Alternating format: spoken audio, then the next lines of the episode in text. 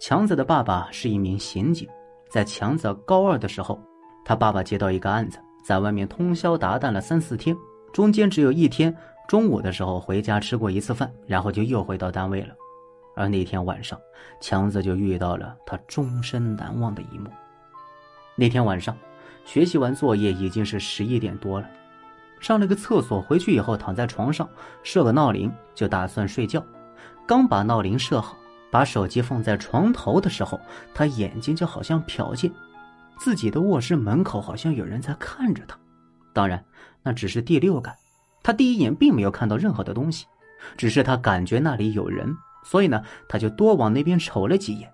这稍微用心的一瞅，就发现，他这个门呢是属于一个半虚掩的状态，而门把手上方一点有一缕黑乎乎的东西，不知道那是什么。强子呢就单手撑住身子，然后呢往前探，想仔细的看一下那是什么东西，看不清，黑乎乎的，哎，有点像是头发。就在这么个时候呢，那个头发一样的东西稍微的动了一下。平移了一下，很慢很慢，慢到要不是强子看到那缕东西突然变厚了，他还以为他没动呢。这下强子就来精神了，这什么东西呀？他就继续盯着看。慢慢的，那个黑乎乎的东西似乎越来越多了，而强子也看到了一个不一样的东西。后来才知道那是眼角，但当时他没反应过来。但他心里已经有了一点点预感了，有一点害怕，那不会是个人吧？正这么想的时候呢，那个东西也加快了一点这种平移的速度。就在强子这么一晃神的功夫，半张脸已经出现在强子的眼前。这张脸到如今快十年了，强子依然是记忆犹新。那张脸特别的白，白到能反光，就好像往人脸上刷了一层白油漆一样。最夸张的是，这张脸的眼睛它没眼白，整个眼睛是全黑的。一张白脸、黑眼睛、黑头发，这种极致的差别感和视觉感，让强子瞬间就头皮发麻。而就在此时，他耳边就听到一种很奇怪的声音，类似于这种刮大风刮过了这种层层树叶发出的声音，中间还夹杂着一种很低声的窃窃私语的那种声音，听不清说什么。而听到这个声音的时候，强子就发现自己不能动了，甚至连呼吸都有一点困难，极其的压抑。各位，他当时还是单手肘支撑着身体，然后呢身子往前探的这个状态，而这个时候他被压了，不能动了，眼睛都闭不住，就只能眼睁睁的看着那张脸慢慢的平移，慢慢的平移，直到看到那大半张脸的时候，强子实在是不敢看了，用尽最后一点力气，强行把这头稍微往另一侧转了过去，总算是视野里面看不到那张脸了。但是呢，他这个房间太小了，他总能够，他能够感觉到，那张脸已经进来了。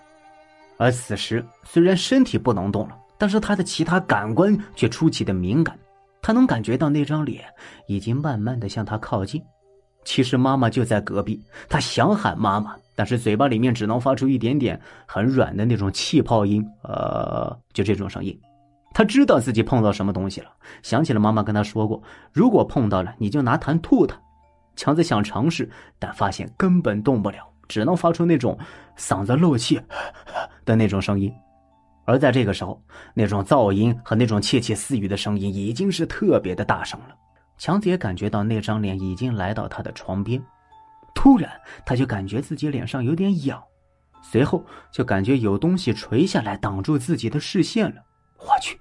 头发，而且这挡住的视线越来越大，发量也越来越多了。强子想，如果他此时抬头，估计就能和那张大白脸来个脸对脸了。强子说，当时他已经泪流满面了，但他根本感觉不到，已经到了一种近乎于绝望的境地了。而这个时候，人反而是有一股冲劲儿的，这心里面骂了一声，就想要起来和他拼命，也不知道那股子力量到底从哪里来，他猛地就坐了起来。各位，他当时是单手支撑住身体斜着的啊，自己都想象不到有那么大力气。一下子坐起来以后，抬头一看，那张脸已经消失了，就好像刚刚的一切都是自己的幻觉一样。也不敢睡觉了呀，赶紧跑出去找妈妈。他妈妈就在隔壁嘛，就跟妈妈说自己看到那些东西了。妈妈说：“你肯定睡着了，做噩梦了。”但是强子当时情绪特别的激动，因为他没有撒谎，他根本就没有睡，怎么可能做噩梦呢？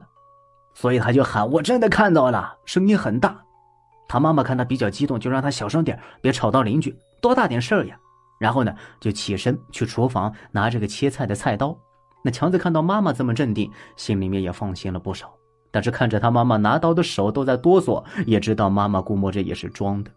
就见他妈妈把这菜刀放在了枕头底下，又从这个柜子里面拿出了一柄桃木小剑，也放到了枕头底下。强子心想：难怪那东西找我不找你呀！当天晚上，强子是在妈妈的房间休息的。没过几天，妈妈呢就又从外面求了一个桃木的挂件回来，挂在了强子的房间门上。后来呢，就听人唠叨说他爸爸那段时间处理的那个案子比较惨烈啊，这鞋上呀踩到人家的血了。而那天他就正好回来吃了一顿午饭，就给带回来了。后来强子在当上警察之前呢，还遇到了一些事情。但是在当上警察以后，就很少再遇到了，也很少会做噩梦了。